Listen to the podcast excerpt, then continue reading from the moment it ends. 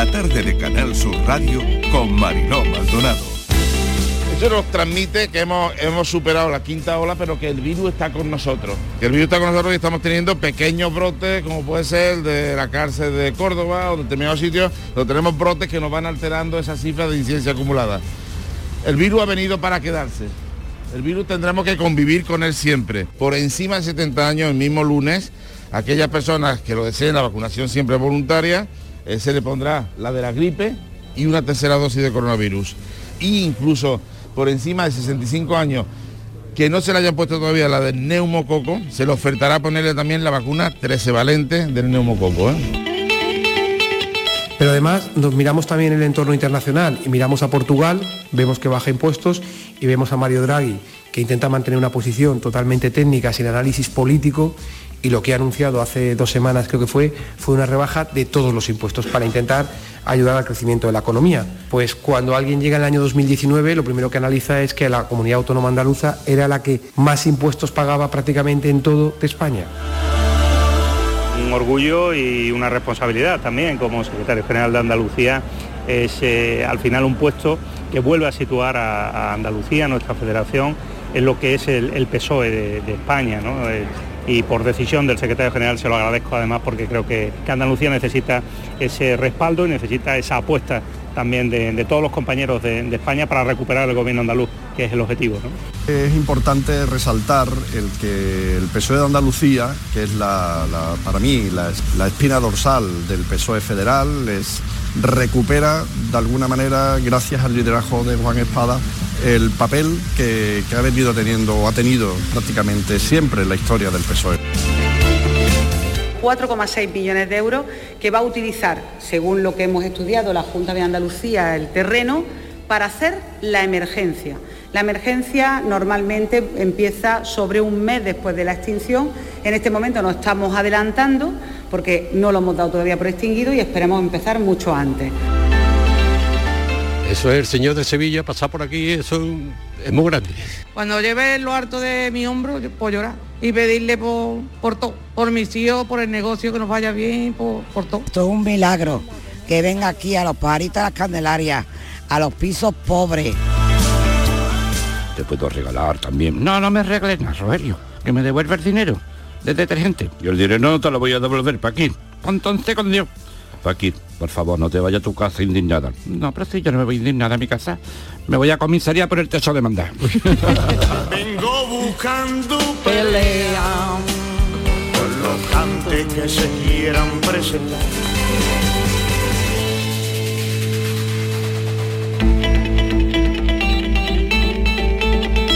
La tarde de Canal Sur Radio con Mariló Maldonado. Acaban de oír los sonidos del día. ¿Qué tal están en nuestra línea de audios los protagonistas de la actualidad y todo lo que ha ocurrido hasta esta hora? Protagonista de la actualidad también Hugo de Vero. Ya queda menos para el fin de, la tarde del viernes, siempre es la tarde del viernes de una semana corta. Se empieza a poner hoy la vacuna de la gripe, complementando su administración con la tercera dosis de la vacuna contra la COVID a los colectivos en los que esté indicado, como ya hemos ido avanzando estos días. Sube levemente este viernes la incidencia. Hoy supresión de los límites en el acceso a los aeropuertos españoles, por lo que a partir de ahora los viajeros podrán acudir a las instalaciones acompañados de familiares o de amigos si así lo desean. Lo han oído también en nuestra línea de audios. El Gran Poder mañana en la calle se trasladará este sábado a las 9 hasta la parroquia de la Blanca Paloma en el barrio de los Pajaritos en Sevilla. Llevará la túnica lisa en señal de humildad. Así ha amanecido hoy viernes en las andas que portarán los hermanos y también los devotos. Congreso del Partido Socialista que empieza hoy con una pandemia en fase de retirada y parece que Sánchez casi con los presupuestos bajo el brazo. Se registra el precio más caro de la luz de toda la historia, 232 euros megavatio hora, precio más que hinchado en el mercado mayorista. Lo de las eléctricas es un galimatías muy difícil de entender.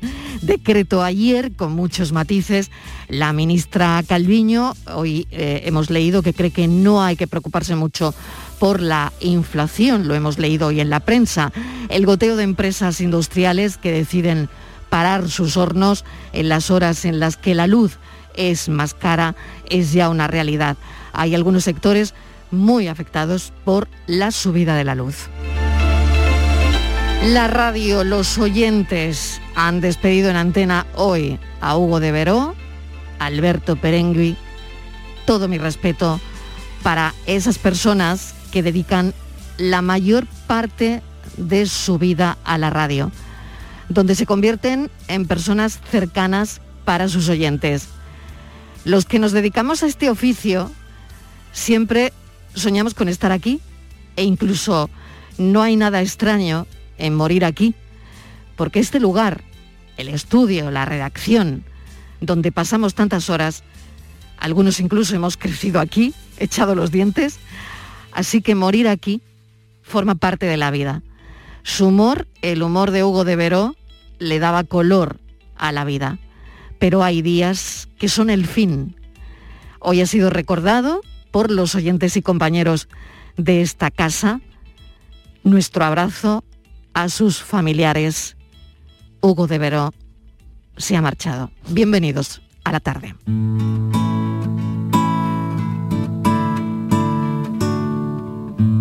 La tarde de Canal Sur Radio con Mariló Maldonado.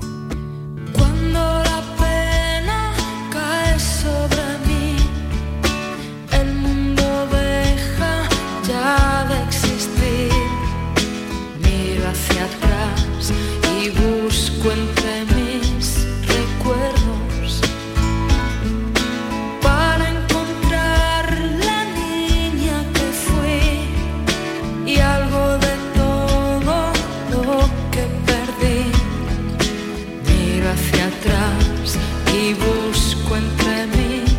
recuerdos. Sueño con noches brillantes al borde de un mar de aguas claras y puras y un aire cubierto de azar.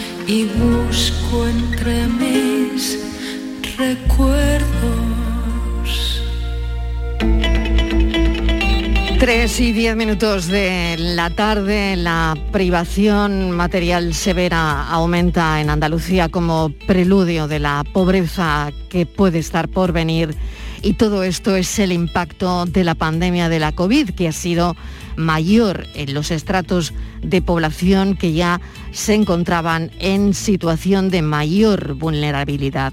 Así que vamos a hablar de ello porque hoy hemos conocido ese informe. Mesa de redacción, Estíbaliz Martínez, bienvenida. Sé que hay conmoción en la redacción, en los compañeros de todo el equipo de la tarde y de Canal Sur y del programa de Cremades y de la mañana, donde se le ha hecho un homenaje por el nuestro compañero Hugo de Veró. Sí, Marilo, eh, estamos todos muy apenados, conmoción, hay muchísima tristeza hoy en esta en esta radio que siempre, pues bueno, entre los nervios, el trabajo, el estrés, pero siempre hay una sonrisa. Una sonrisa que nunca faltaba cuando él estaba aquí, porque era un hombre que, un compañero, Mariló, que a todos nos ha sacado una sonrisa, siempre era muy optimista, siempre era muy positivo, cuando llegabas y te veía de caída, él siempre te sacaba esa sonrisa. Un hombre que amaba, un compañero Marilo que, amaba, amaba la radio, pasaba muchas horas aquí y, aquí, como se suele decir, se fue con haciendo lo que más le gustaba, ¿no? Se, fue en, en su mesa de redacción y yo creo que lo mejor que le podemos mm, dar ahora no sé si siempre le hemos dado mucho cariño, porque era una persona muy querida para, para todos y yo creo que, hoy lo comentaba con algún compañero, creo que yo jamás he oído nunca hablar pues no sé, pues mira, alguna veces, yo que sé, algún comentario eh, pues que no te ha gustado, jamás, ¿no? Todo eran siempre relaciones cariñosas con él.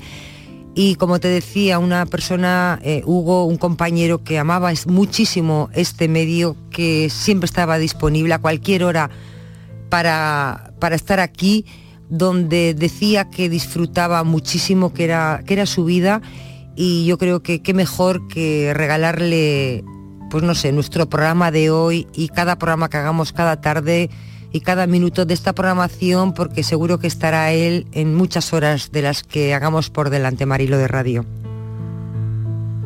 Pues todo nuestro cariño para sus familiares, eh, desde luego todo nuestro cariño para los compañeros que ayer vivieron ese momento difícil y duro. Así que, bueno, toca, toca seguir porque la radio siempre sigue. Y nos vamos a detener en la red, como les decía al principio, andaluza, de la lucha contra la pobreza que ha presentado su informe. Lo ha hecho esta mañana en la RTVA, en nuestra sede en Sevilla, y vamos a hablar con su presidente, Juan Luis del Can. Bienvenido, señor del Can, gracias por atender nuestra llamada. Buenas tardes, muchas gracias, Mariló. Bueno, ¿qué destacarían de lo que la red andaluza ha presentado esta mañana y sobre todo, cuáles son los principales problemas? Bueno, eh, nosotros esta mañana en el informe lo que hemos recogido es la tendencia que se venía trabajando en cuanto a las tasas de pobreza. Nosotros hacemos un informe AROPE eh, que se denomina, que lo que hace es comparar eh, este mismo informe en cuanto a medición en los diferentes países de la Unión Europea y después lo trasladamos a nuestro territorio estatal y también hacemos una comparativa entre las comunidades autónomas. Por tanto, bueno, lo que vuelve a salir eh, un año más es que Andalucía se encuentra entre las comunidades autónomas con mayor tasa de pobreza, ¿no? Esto es algo que debe de preocuparnos y al mismo tiempo debe de motivarnos para seguir trabajando, porque nuestra función es visibilizar, concienciar y poner en el eje de las políticas, pues, toda la situación de pobreza para irle dando respuesta e irle minimizando. ¿Qué ha ocurrido este año? Pues que nos hemos encontrado con unos datos que en cierta eh, bueno, hay una cierta mejoría, digamos, con respecto al año anterior, pero porque no son datos referidos a la pandemia COVID. A excepción, como bien decíais, de la privación material severa, que ahora si queréis entramos con mayor detalle. Sí, ahora entramos en detalle, pero yo me quiero detener en algunos puntos, sobre todo, por ejemplo, eh, señor mm, del en, la vivienda. Eh, la vivienda es uno de los factores que más agravamiento ha sufrido, ya que el aumento de las personas que mantienen retrasos en los pagos relacionados con su vivienda principal bueno, pues conlleva, eh, conlleva a, a problemas, eh, problemas incluso pues los tan temidos eh, desahucios al final, ¿no? Porque se siguen produciendo. Esto no, en fin, hemos dejado de contarlo, pero no quiere decir que no se produzcan.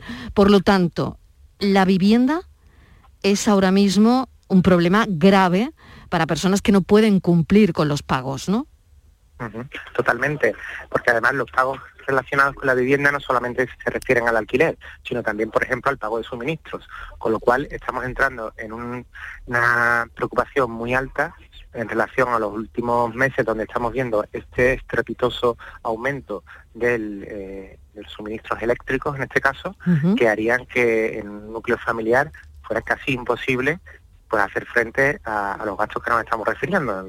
Eh, Todos estos gastos suponen que muchas veces pues no se puedan abonar, se retrasen eh, y al final, bueno, pues una familia no puede hacer frente a- al pago de su alquiler y por tanto pues se producen las ejecuciones. ¿no? Claro, eso, eso vamos con la vivienda. Luego está el consumo de alimentos, la compra, la cesta de la compra. Hay personas que no pueden mantener una comida de carne, pollo, pescado cada dos días y esto, mire usted, tengo aquí el dato que me parece un dato mm, a comentar, que es un 41% de personas que están en esta situación no pueden mantener una comida de carne, pollo, pescado cada dos días. Exactamente. Además nosotros nos encontramos con un porcentaje superior de la media nacional. Eso nos tiene que hacer también reflexionar. Es decir, nosotros a nivel nacional nos hemos marcado como objetivo de objetivo de desarrollo sostenible que en España, por ejemplo, haya menos de 5 millones de personas en 2030, eh, de personas en situación de pobreza me refiero, y esto es uno de los ítems que nos va marcando cuál es la realidad y cómo se va concretando. Por tanto, eh, si siempre vamos a ir por encima de la media nacional, nosotros tenemos que hacer severos esfuerzos en Andalucía e ir incorporando políticas que mejoren esta situación, porque es que esto no se comprende todavía. En este informe que acaban de presentar hoy aquí, además, eh, bueno, comentan que no será hasta el año 2022 cuando los datos reflejen la verdadera realidad del efecto COVID en cuanto a la pobreza. Es decir, que hasta el año que viene no habrá datos, o sea, lo que estamos eh, analizando hoy es una radiografía que se podría acercar a los datos reales que imagino que serán peores. Sí, estimamos que van a ser peores, puesto que los datos referidos o más cercanos a la pandemia eh, se centran en la carencia material severa, por lo cual estamos viendo ese incremento eh, en comparación con los otros datos que no tienen que ver con la COVID, que sí mejoran levemente, pero sí en cuanto a carencia material severa ya estamos viendo que se están produciendo, se está produciendo un aumento de las tasas, eso nos puede indicar que a su vez eh, la tasa de riesgo de pobreza o la baja intensidad de trabajo o de empleo van también a ir al alza el año que viene. Sumo a esta conversación a mi compañera Estivaliz, Estivaliz, que seguro que tendrá alguna cuestión más por ahí. Sí, hola, buenas tardes. Eh, Buenas la tardes, verdad que es un informe, es, es desolador, ¿eh? porque los datos que dan, yo me quedo casi 3 millones, eh, dicen ustedes, de personas en riesgo de pobreza o exclusión social. 3 millones de andaluces es, son muchísimas personas. Y muchos de ellos es gente muy joven que tiene menos de, de 60, de 60 años. No sé en qué franja pueden estar, pero Mm, no sé si en estos informes que hacen ustedes, eh, ustedes analizan y dan, y dan los datos, pero hay que buscar soluciones porque los datos son tremendos. Pero ahora hay que poner solución para arreglar todo esto. Sí, ese, ese es el objetivo también de este informe, plantear este informe y hacer la rueda de prensa y compartirlo con los medios y hacerlo público significa también, bueno, pues eh, reclamar unas medidas concretas que vayan paliando todas estas situaciones. Claro, cuando hablamos de pobreza, muchas veces la opinión pública se imagina una persona que está pues pidiendo una limosna en la puerta de un supermercado, de una iglesia, pero realmente todos conocemos también de primera mano algunas familias que tenemos cercanas eh, que lo pasan mal pues para, eso, ¿no? Para llegar al final de mes, para comprar fruta, que sabemos que la fruta a veces está disparatada, eh, un kilo de manzana, por ejemplo, muchas veces se convierte en un bien de lujo en una economía donde pues, la situación es, muchas veces de crisis. Y en ese sentido nosotros vamos a seguir trabajando para que todas estas medidas puedan ir inco- incorporándose a las políticas y, y puedan ir paliando esta situación, porque en Andalucía en concreto eh, es que tenemos las tasas más altas de toda España. Entonces tenemos que hacer grandes esfuerzos porque es que es una de las es la comunidad autónoma que mayor población, índice de población tiene. Nosotros somos 8 millones y medio de andaluces. de andaluzas, con lo Yo cual, le quería, tan- sí, le quería, si me permite otra cosita más ya, Sí, sí, el tema de la brecha salarial entre eh, mujeres y hombres. En Andalucía sigue siendo muy marcada, es casi, es de un 29%, es muchísimo. Eh, no sé si también esta diferencia se da en el resto de, otras comunidades o también Andalucía aquí tiene esa brecha salarial, está más marcada, es más grande que en otras zonas de España. En Andalucía es que, es que todas las tasas acompañan con un sonrojo que nosotros llamamos, que igual que la- los, los barrios más pobres de toda España se encuentran en Andalucía, ¿no? en concreto en Sevilla, la capital. Esto nos tiene que hacer reflexionar en cuanto a la brecha digital, que también ocurre. eh, nosotros tenemos unos- unas tasas de brecha digital bastante altas. eso lo hemos visto durante la pandemia, porque todos los niños y las niñas han necesitado pues de dispositivos móviles y de tablets para seguir el rendimiento escolar, ¿no?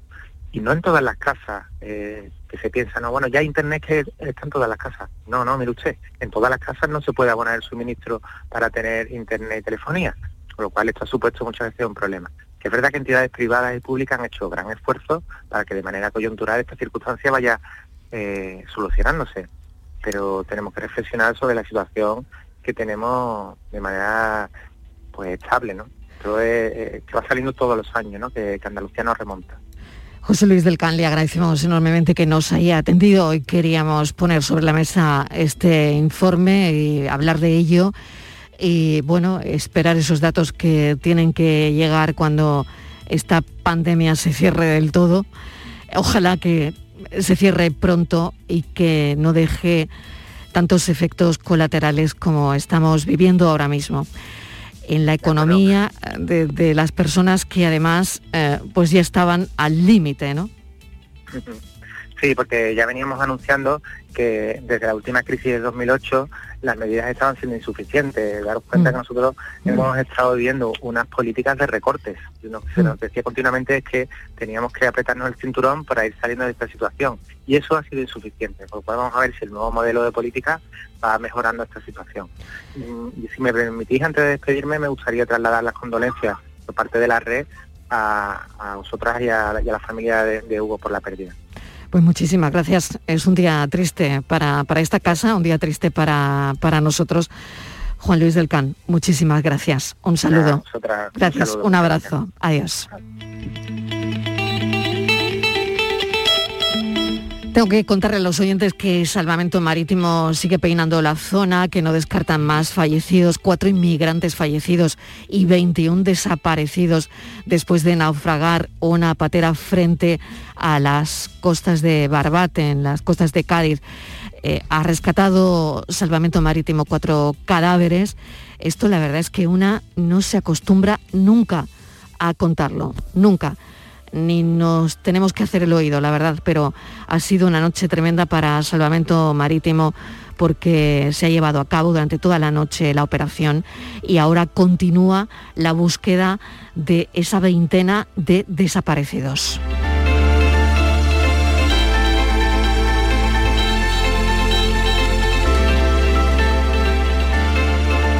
Y el gran poder mañana estará en la calle y por supuesto la gente siguiendo al gran poder. Ha sido un día, desde luego, en Sevilla intenso, Estíbaliz. Sí, Marilo, y hay muchísima emoción porque fíjate que el Señor mañana, sábado, a las 9 de la mañana, será cuando se abran esas puertas de, de su parroquia para, para dirigirse a la Blanca Paloma en el barrio de los Pajaritos, ¿no? Eh, esa basílica, a- mm, esa gente esperando ¿no? a las 9 de la mañana al otro lado de, esas puertas para que salga eh, el Señor. Mañana todo será distinto, Mariló, en, Sevilla, ¿no? Una ciudad que acaba de recuperar pues la plena normalidad. Como tú decías, eh, va a ir con una túnica lisa en señal de humildad. Delante va a llevar apenas 50 parejas de cirios que le abrirán paso entre las avenidas que sabemos ya que se van a volver estrechas porque esperan una presencia de público casi Mariló sin precedentes. Y hay que decir que mañana el Gran Poder parte precisamente hacia los pajaritos, pero no solo, Mariló, para conmemorar los 400 años que cumplió el año pasado, o para que la ciudad viva esa jornada multitudinaria en la calle llena de momentos insólitos, sino para que Sevilla peregrine junto a él, Marilo. Vamos a hablar con Ignacio Soro, hermano mayor del Gran Poder. Señor Soro, bienvenido, gracias por atender nuestra llamada. de qué, buenas tardes. Bueno, ¿lo tienen todo preparado? Pues sí, prácticamente está todo preparado. Falta de perfilar algunos detalles de última hora, pero la verdad es que el contingente que era bastante, ambicioso, pues está ya perfilado casi en su totalidad.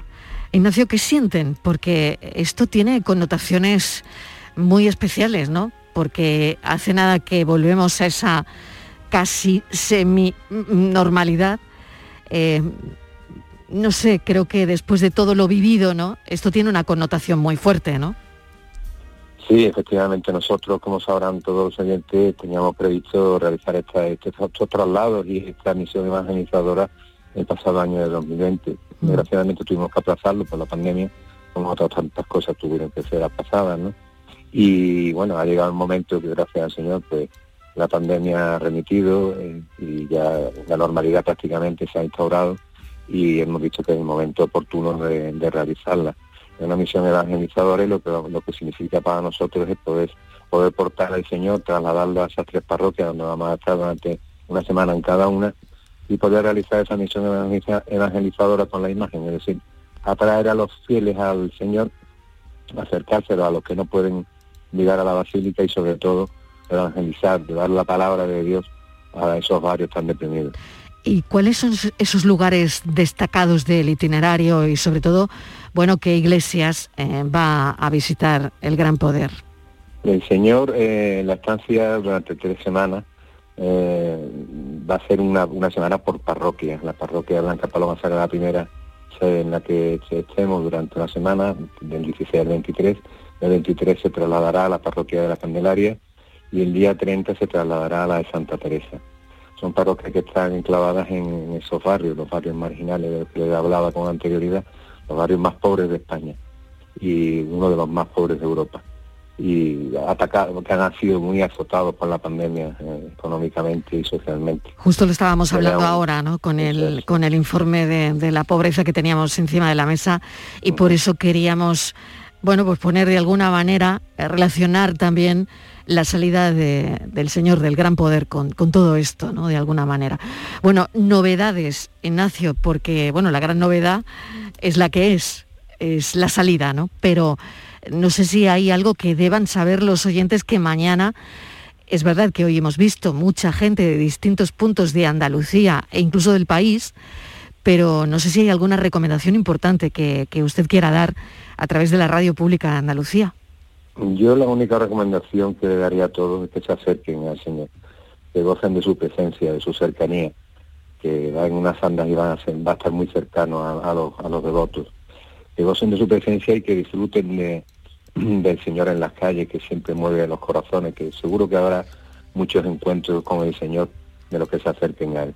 Antes tengo que hacer una observación, han comentado que el Señor va con una túnica lisa en señal de humildad. No, no es exactamente eso. El Señor habitualmente procesiona a la madrugada de mi santo con una túnica lisa. Se alterna con la túnica bordada, pero no es motivo por humildad por lo que vaya con la túnica lisa. Ah, pues eso y lo que comentan todos los periódicos, incluso lo hemos estado comentando entre nosotros, es una buena aclaración. Pero no es un motivo específico de humildad, ¿no? El Señor habitualmente procesiona con esa túnica. Pues muchísimas gracias. No sé, Estivaliz, si tienes alguna cuestión más. Sí, le quería preguntar, eh, buenas tardes, eh, creo que eh, esperan ustedes mm, gente de todos los puntos de España, porque van a llegar autobuses de distintos puntos de Andalucía, del resto de España, y además tienen previsto que el recorrido no sé si dure como 10 horas, y ya le voy a preguntar, porque yo no sé si también esto es algo normal, pero yo le pregunto, la Junta de Gobierno irá con velas. Normalmente no sé si va con varas y en esta ocasión mañana irá con velas. ¿Esto es correcto? Sí, la Junta de Gobierno irá con Siria acompañando a la sanda del Señor porque se trata de un traslado, no una procesión al uso, es un traslado. y hay que hacer ciertas matizaciones al respecto.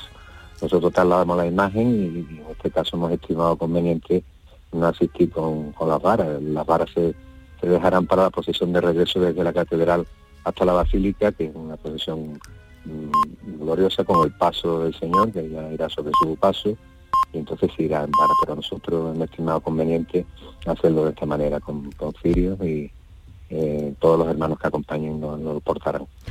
Les deseo lo mejor. Mil gracias por habernos atendido y Ignacio Soro, hermano mayor del Gran Poder, muchísima suerte. Gracias. Muchas gracias, muchas gracias. Buenas tardes. 3 y 31 minutos de la tarde. La tarde de Canal Sur Radio con Mariló Maldonado.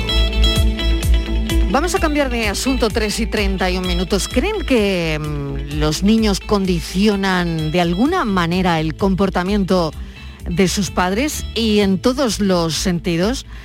¿Seremos capaces de dominar eh, los teléfonos móviles y que, bueno, y que verdaderamente mm, los niños nos sacan caso porque los dispositivos electrónicos sabemos que roban horas y horas y horas de sueño a nuestros niños. ¿Cómo lo hacemos? Pues no lo sé. Quizás nos pueda echar una mano José Luis González Vera, docente y articulista. Señor González Vera, bienvenido. Gracias por atender nuestra llamada. Eh, hola, buenas tardes. Un orgullo, un placer, Mariló. Muchísimas gracias a vosotros por llamarme. Bueno, muchísimas gracias a usted. ¿Condiciona más que nunca usted cree el comportamiento de nosotros los padres en todos los sentidos? Eh, pues a la hora incluso de el asunto de los móviles, de los dispositivos electrónicos, ¿nos roban a todos horas de sueño? Eh, el todos no se puede, desde mi punto de vista, mira, yo, llevo, me, permite primero que te tutee. Sí, por supuesto, por supuesto. Eh, yo llevo 30 años como docente y dirijo un instituto desde hace ya muchos, muchos años, de 800 alumnos, con lo cual tengo un muestreo de población, por decirlo de alguna forma, que es amplio. Mira, todos no se puede decir. Es decir, eh, hay familias, hay familias que lo llevan muy bien y hay familias que lo llevan peor, por desgracia. Entonces, la, casuística es muy amplia y el número de y, las causas por las que uno lo llevan bien y otros llevan mal son eh, muy distintas. De entrada no podemos pensar que hay padres que lo hagan mal porque lo quieren hacer mal o hay padres simplemente que lo hagan mal. Siempre me gusta recordar muchas veces cuando llegan las familias a mi despacho y charlamos y demás, que eran eh, Adán y Eva y tuvieron un Caín y tuvieron un Abel. Es decir, que con las mismas circunstancias y bajo las mismas, eh, los mismos condicionantes y, todo bien, pues, pues no, no van las cosas bien. Vamos a ver. La pregunta era fundamental para, que yo no me enrolle y para que los oyentes vayan retomando. Claro, porque los niños condicionan más que nunca el comportamiento, de la familia. claro, de la familia, al final, de toda la familia. y entonces, por eso he dicho, no todas, no todos lo, condicionan, pero, pero, pero sí, ese pero sí porque lo digo, porque tener un hijo al fin y al cabo es tener una aventura. Es una aventura, es un libro en blanco que se vaya escribiendo solo, además. Me encanta eso que acaba de decir. Tener un hijo es tener una aventura. Empecemos hablando claro, ¿eh? yo, siempre digo que si yo sé que la máquina del tiempo no existe porque estamos aquí claro. ¿eh? claro. yo creo que muchos echaríamos la marcha atrás en el tiempo y demás. Porque porque es muy difícil y es muy es muy complejo. Es un libro que se va escribiendo solo donde tú empiezas una introducción con tu manita con tu mano y demás pero después hay una manita ahí que se va escribiendo sola. Y se va escribiendo sola muchas veces los capítulos ajenos a ti. Entonces en ese sentido en ese sentido la vida de la familia queda totalmente condicionada por su tiempo por sus relaciones por las relaciones personales y demás. Si nos vamos a las nuevas tecnologías y los condicionamientos que están haciendo a las familias hoy en día pues eh, por desgracia, por desgracia, eh, en muchos casos el control está muy perdido. En muchos casos el control está muy perdido. Una fórmula mágica no hay porque depende, o sea, para, para, evitar eso no hay, no existe porque igual que no existe una fórmula mágica para que un niño se motive y estudie o para que haga un, tenga un determinado comportamiento y demás. Fórmulas mágicas no existen. Lo, que sí existen son fórmulas que sé que no funcionan. ¿Vale? Vamos a ver. Eh, ese problema se centra en adolescentes sobre todo. A los pequeños tú los vas controlando o, deberían de estar controlados, aunque conozco casos que no, de una edad muy corta, pero bueno, son casos casi marginales. El problema de un adolescente que está formando su personalidad, se está formando a sí mismo y una de las formas, de, los modos de, formar su personalidad es enfrentarse a la familia. Eso es inevitable. O sea, si alguien piensa que va a ser amigo de su hijo, es un error en primer lugar y segundo lugar, y me gusta dejarlo claro, los padres no somos amigos de nuestros hijos. Ni, tendré, ni tenemos que decir que somos tus amigos, no. Somos sus educadores y somos sus guías. Somos sus educadores y sus guías. Y ahora, ¿qué fórmulas no funcionan? Yo estoy seguro que la que no funciona para nada es la represión absoluta. Bien, bien. Funciona mucho más. El te quito el móvil, ¿no? Exacto. Eso no funciona en ningún lado. No funciona. No funciona. ¿Por qué? Porque en realidad no has quitado la adicción o no has quitado los por qué. No has quitado los por qué. La vida del adolescente hoy en día, pues exactamente igual que nosotros no íbamos a las plazas, pues ellos no necesitan irse a las plazas. Lo que hay que controlarle, eso sí, de una forma consensuada y con infinitas dosis de paciencia, mucha más de la que uno se pueda creer que tiene, es el tiempo que está empleando con ese móvil. Y por desgracia así, entonces es llegar a negociaciones, es llegar a negociaciones, porque muchas veces estamos encontrándonos con los, con los problemas en personas que tienen 16 años y que con dos años más son mayores de edad, tienen la mayoría de edad. Entonces, esa represión mm, absoluta de te quito móvil y demás no sirve nunca. Lo que hay que hacer es hacerle ver lo que está haciendo, la pérdida de tiempo, la pérdida de sueño, eh, por la noche sí hay que controlarlo a lo mejor, y, entonces, pero, y llegar y entregar el móvil, pero de, consenso, de hacerle ver que eso es por su bien, de hacerle ver que se le está haciendo daño, y solamente en último extremo, una madre o un padre tiene que poner su autoridad encima de la mesa, y además yo eso lo tengo muy claro, ¿eh? su autoridad encima de la mesa, no soy tu amigo, así que ahora mismo ya que no llegamos a ningún punto de acuerdo, bueno, pues entonces me quedo con el móvil. Pero por lo menos el intentarlo y el explicarlo, ¿vale? Con eso se logra muchísimo más que con simplemente ahora mismo te quito la cuenta o dame inmediatamente el móvil o la has perdido o tal, porque son soluciones que primero meten estrés en la relación.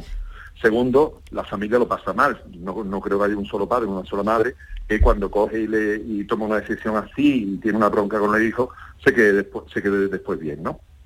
Para nada, para nada. Ya se genera el mal rollismo durante todo el día, ¿no? Claro. ya estás de mal rollo durante todo el día. Voy a incluir en esta conversación a Estivaliz, que aunque Estivaliz ya tiene a su hija mayor, pero por esto también habrá pasado. Sí, hola, profesor. Aunque quizás menos, ¿no? No lo no, No, no, yo creo que igual. Yo creo que la generación de, mis padres, ah, como me han educado a mí, yo a mi hija tiene 26 años, yo creo que sí hay mucha diferencia, pero entre ella y yo, la generación que viene ahora, yo creo que es todo muy parecido, ¿no? Es verdad. Hemos utilizado, yo le estaba escuchando mucho la palabra negociación, hablar con los jóvenes, con los niños. Antes en mi casa eso no pasaba, era lo que te decía tu madre y tu padre y punto. Y aquí no se hablaba de otra cosa, ¿no?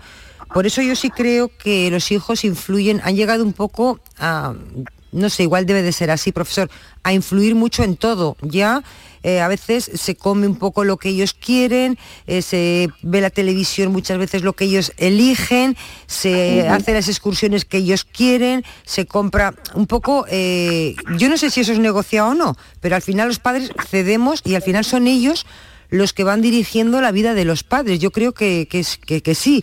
No sé si tanta negociación, mm, yo he negociado mucho y sigo haciendo, pero no sé si es buena. A mí me ha salido bien, a mí me ha salido bien pero claro, no lo sé si esto es lo correcto, ¿no?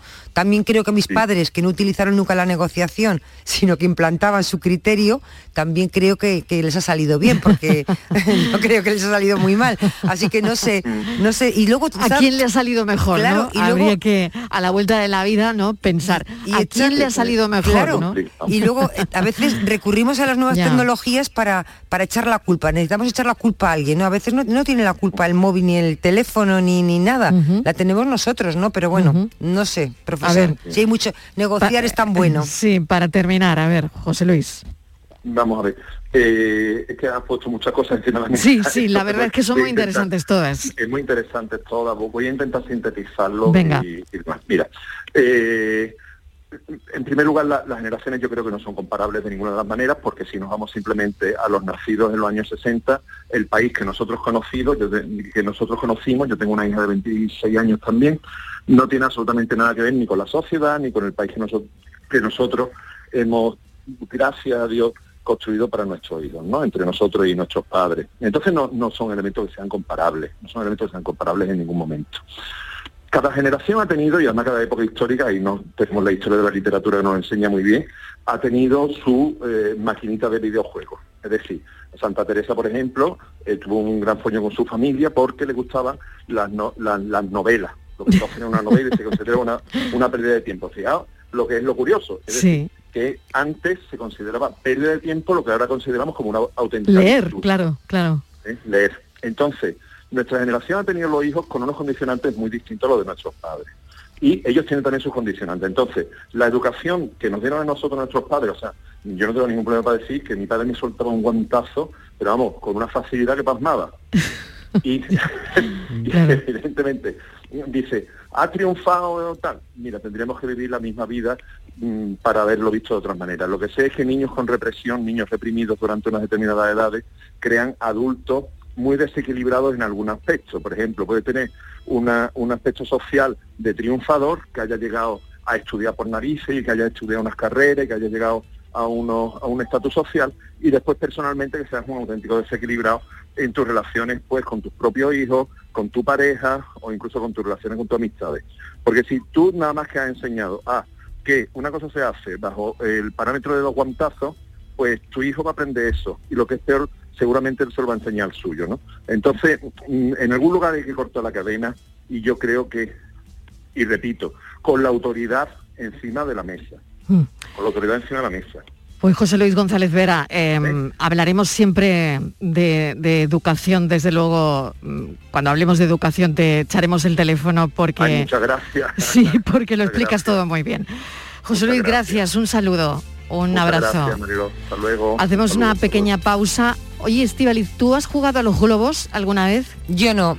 Nunca, con tu hija, por ejemplo, en el salón de tu casa. ¿A los globos? Bueno, cuando era su cumpleaños. Es que pensaba que me preguntabas otro tipo de globos. No, no, no, a, los globos, a los globos. Inflar un globo y yo te lo paso, tú me lo pasas. Sí, sí, sí, Miles de veces, ¿no? Muchas veces, bueno, yo con mis niños, hablando ahora, esto no se lo hemos comentado José Luis González Vera, pero yo he pasado muchísimo tiempo jugando a los globos con los niños. Y además es un juego muy divertido que a los muy niños divertido, Que, claro, que no se caiga el globo, que tal, incluso para nosotros los adultos, oye, pues es entretenido, ¿no? Sí, sí.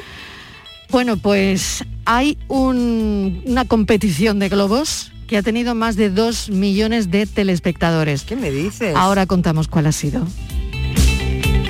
La tarde de Canal Sur Radio con Mariló Maldonado también en nuestra app y en canalsur.es. Aquadeus, ahora más cerca de ti, procedente del manantial Sierra Nevada, un agua excepcional en sabor, de mineralización débil que nace en tu región. Aquadeus Sierra Nevada es ideal para hidratar a toda la familia y no olvides tirar tu botella al contenedor amarillo. Aquadeus, fuente de vida, ahora también en Andalucía.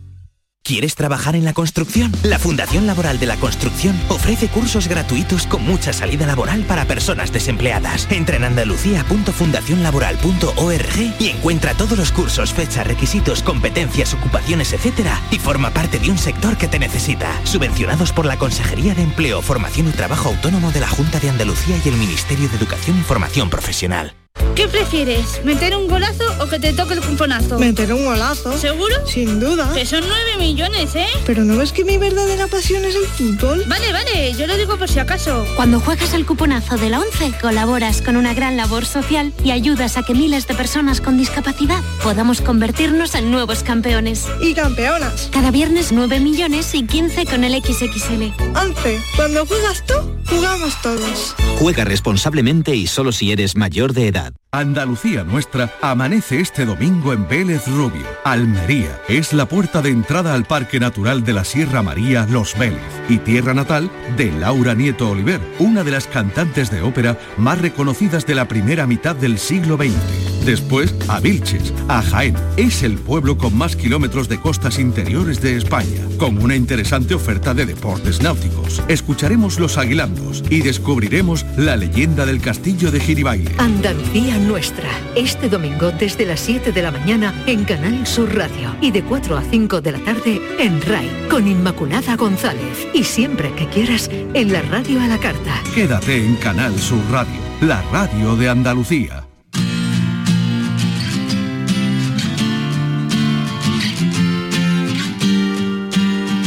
La tarde de Canal Sur Radio con Mariló Maldonado.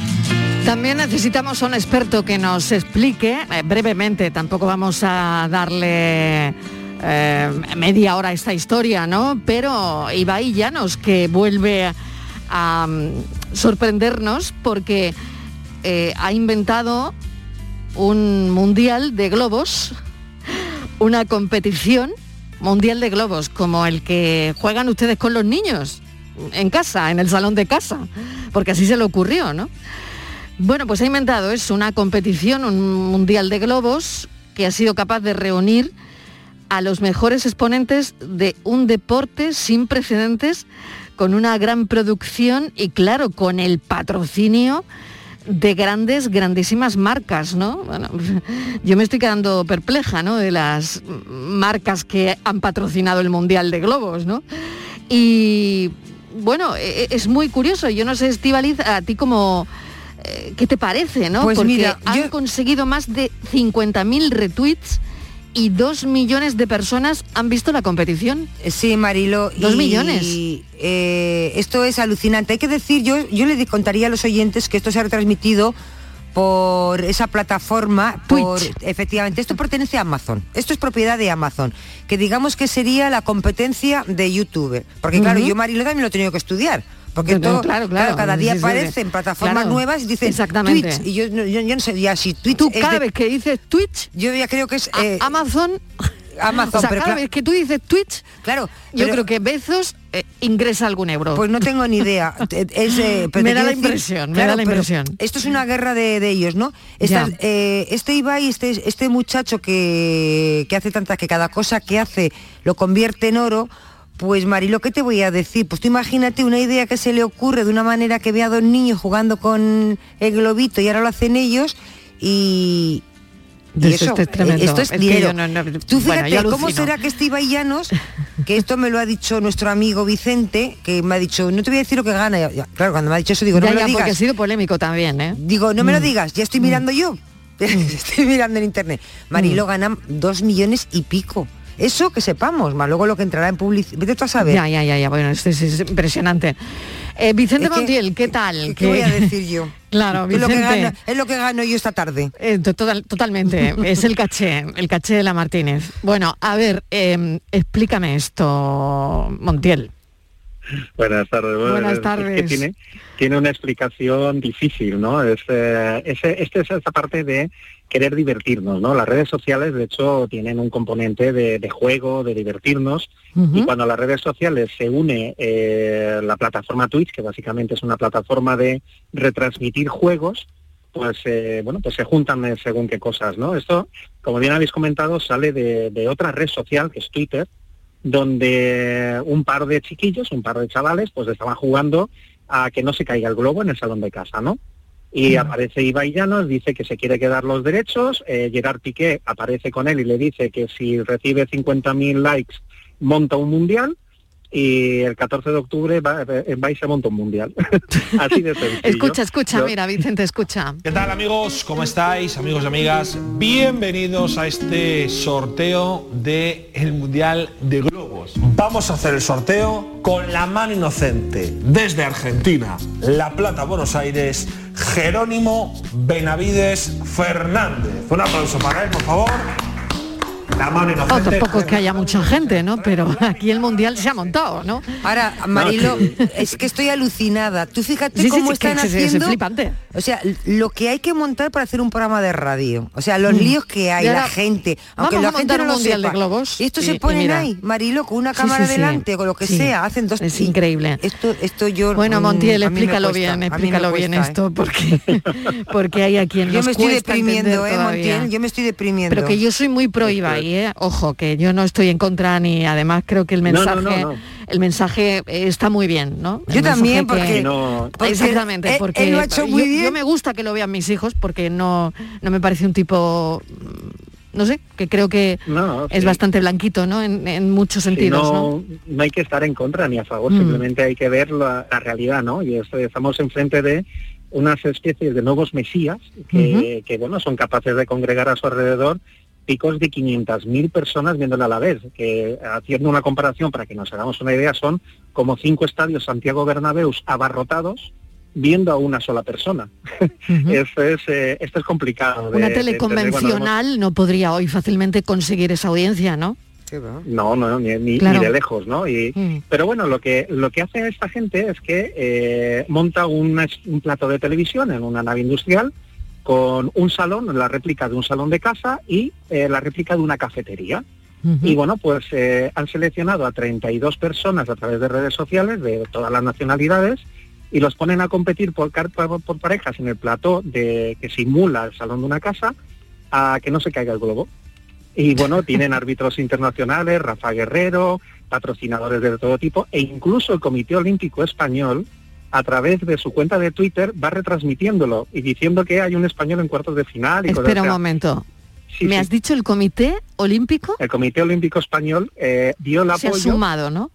Sí, porque un español llegó a los cuartos de final y de hecho quedó tercero, un chaval. Y te dice, bueno, es que se nos ha ido la cabeza, nos hemos O sea que de podría ser olímpico el Mundial de Globos. Yo para decírselo, Estivali, se lo tienes que contar a los compañeros de deporte. Espérate, es que, es que yo con estas cosas A ver si esto va a ser un- un- con estas cosas me enfado mucho, ¿eh? Ya. Porque es decir, que los grandes organismos siempre se arrimen donde hay dinero y no donde hay talento. Porque es lo que están haciendo. Porque Mm. hay muchos deportistas con muchísimo talento que necesitan apoyos y no los tienen. Claro, Pero ellos o sea, se arriman eh, al que claro, tiene dinero, claro, claro. ese sí. En este Mundial de Globos... Yo no tengo tampoco al nada contra final- Ibai, ¿eh? Al final hay mucha pasta, Montiel. Mariló, es ¿no? todo dinero. Bueno, eh, Es todo pasta. Los, patrocina- los patrocinadores eh, son eh, marcas muy muy conocidas, no las vamos a nombrar ahora, Ya. eh, pero, pero sí, sí, son la- las acabo de ver y alucino, claro. de primer de primerísimo De, nivel. de primerísimo más, nivel de consumo de galletas de los niños, por ejemplo, ¿eh? galletas. Hay unas galletas que consumen los niños especialmente. Sí, sí. Una marca de muy conocida de, de automoción también, que patrocina todo lo que es el mobiliario y demás, más toda la publicidad que durante las cinco Bueno. horas que duró el evento, bueno, pues el bombardeo de publicidad que los dos millones de espectadores que finalmente tuvo el evento eh, van recibiendo en sus plataformas. Si estás conectado 45, 50, una hora, pues Ujú. estás recibiendo continuamente impactos de publicidad por gente que paga por aparecer en esa publicidad. Estamos hablando de un evento multimillonario. Pues nada, eh, ¿cuándo quedamos para jugar a los globos, chicos? Cuando queráis. Será para pasar, evidentemente. para pasar un buen rato. Marilo. Para pasar un buen rato solo. El fin de semana quedamos para jugar a los globos. Un beso, Vicente Montiel, gracias. Igualmente, oye, permíteme un momentito solo Sí. eh, dar un recuerdo para la familia de Hugo y para todos los compañeros de, de Sevilla que, que hoy lo están pasando mal. Desde luego, gracias, un saludo, un beso. Igualmente, adiós. Vamos con la foto del día, Virginia Montero.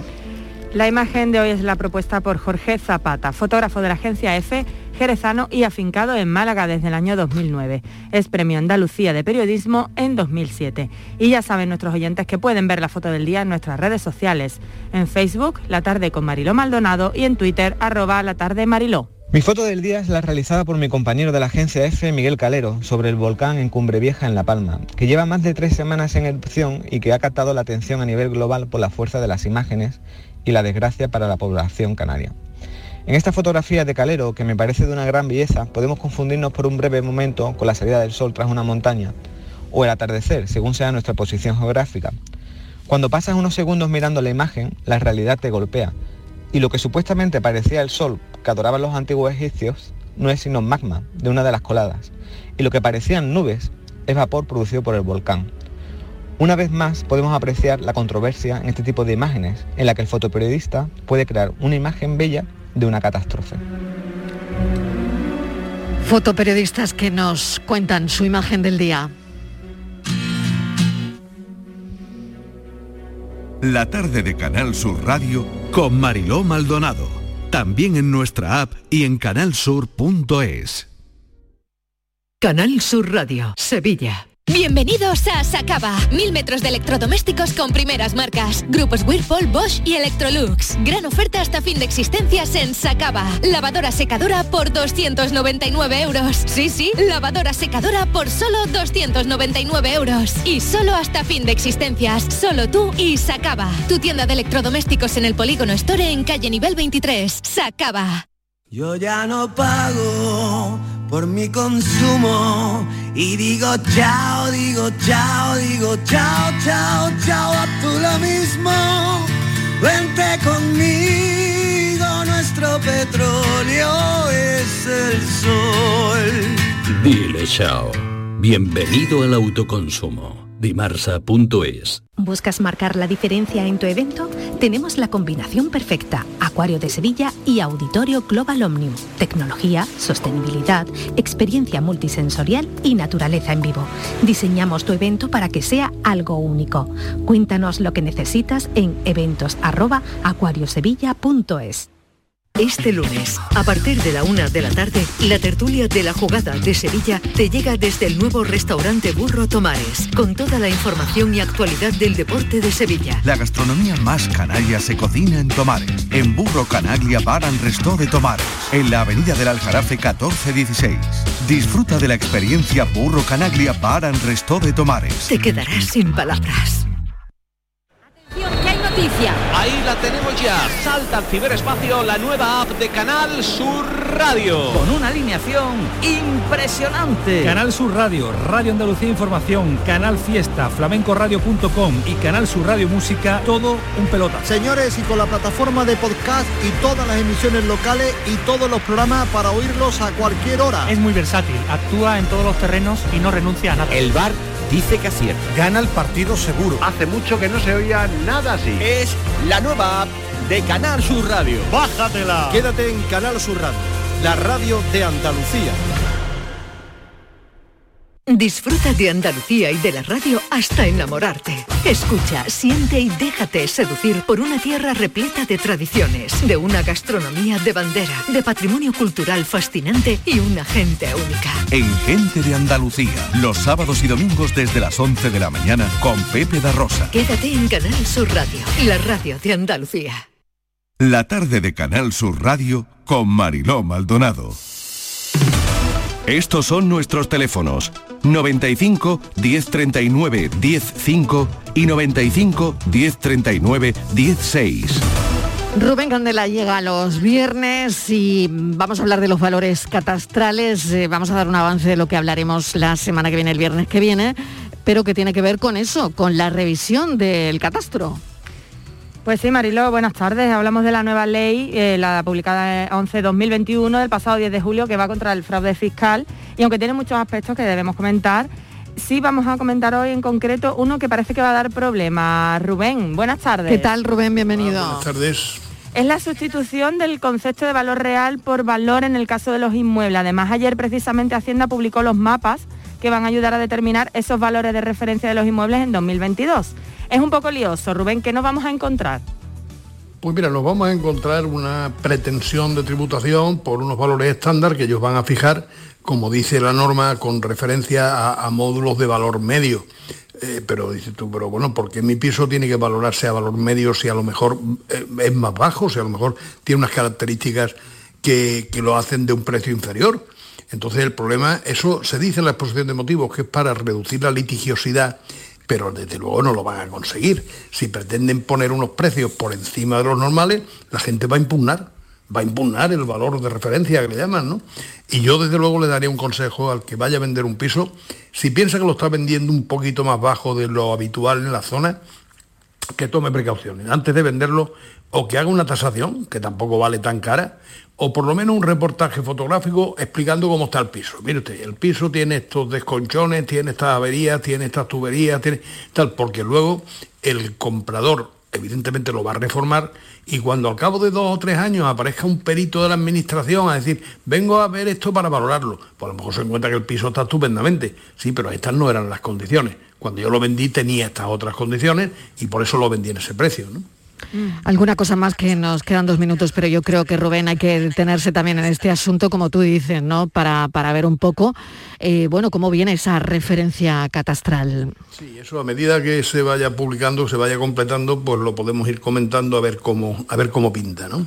Sí, porque se puede dar el caso, Rubén, que dos pisos del mismo edificio tengan un valor muy diferente. Claro, imagínate un piso que está recientemente reformado, que le han cambiado las tuberías, que han mejorado las instalaciones eléctricas, frente a otro que a lo mejor pues, lleva 10 años cerrado, sin ocupantes, está todo deteriorado, las ventanas están oxidadas. La diferencia es sustancial.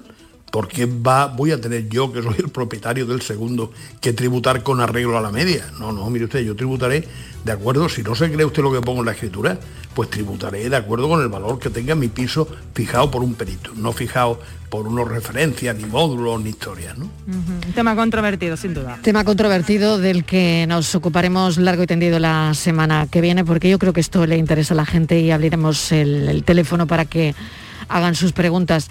Rubén, buen fin de semana, un beso enorme. Cuídate gracias, mucho. igualmente. Adiós. Hasta ahora, Virginia, noticias.